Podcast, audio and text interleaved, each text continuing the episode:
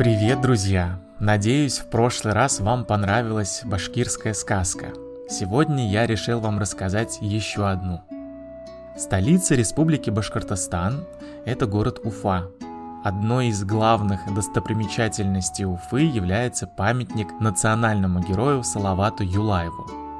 А еще в честь него названа уфимская хоккейная команда – Салават Юлаев. В сказке мы услышим новые слова. Переулок, переулок деревни. Это короткая и узкая улица или часть дороги, которая соединяет две более крупные улицы. Побежал за околицу. Это значит выбежал за край деревни. Итак, давай перейдем к сказке «Благодарный заяц».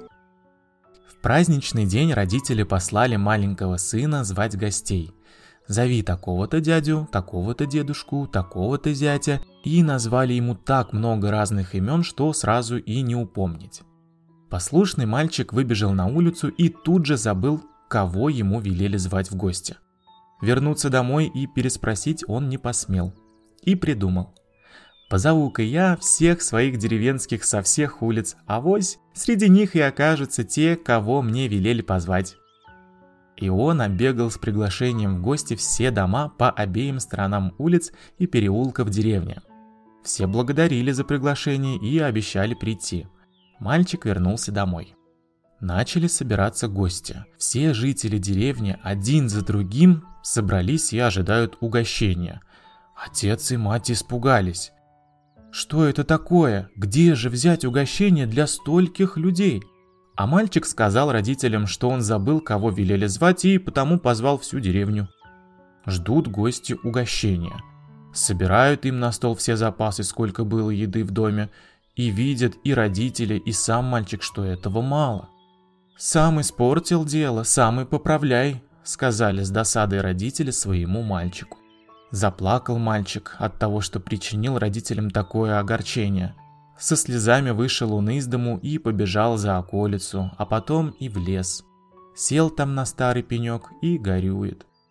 Вдруг видит он, что к нему скачет старый дружок, серый зайка.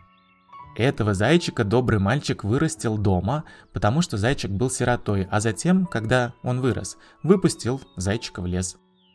Подскакал зайчик к мальчику и уселся у его ног. Рассказал мальчик о своем горе – Выслушал зайчик, пошевелил длинными ушами, встал на задние лапки, взял мальчика за руку своими передними лапками и сказал. «Ладно, не горюй, дружок, иди домой, все будет». Потом зайчик прыгнул в сторону от мальчика и поскакал в лес, только его и видели. Послушался мальчик зайчика и ушел из леса домой. А там уж гости съели, выпили все поданное угощение, какое нашлось в доме ждут еще и не хотят уходить. Некоторые начали попрекать хозяев, что позвали в гости, а угощения совсем мало. Среди гостей были и сердитые люди, те и говорят, «Нечего было звать всех, коли угощать нечем».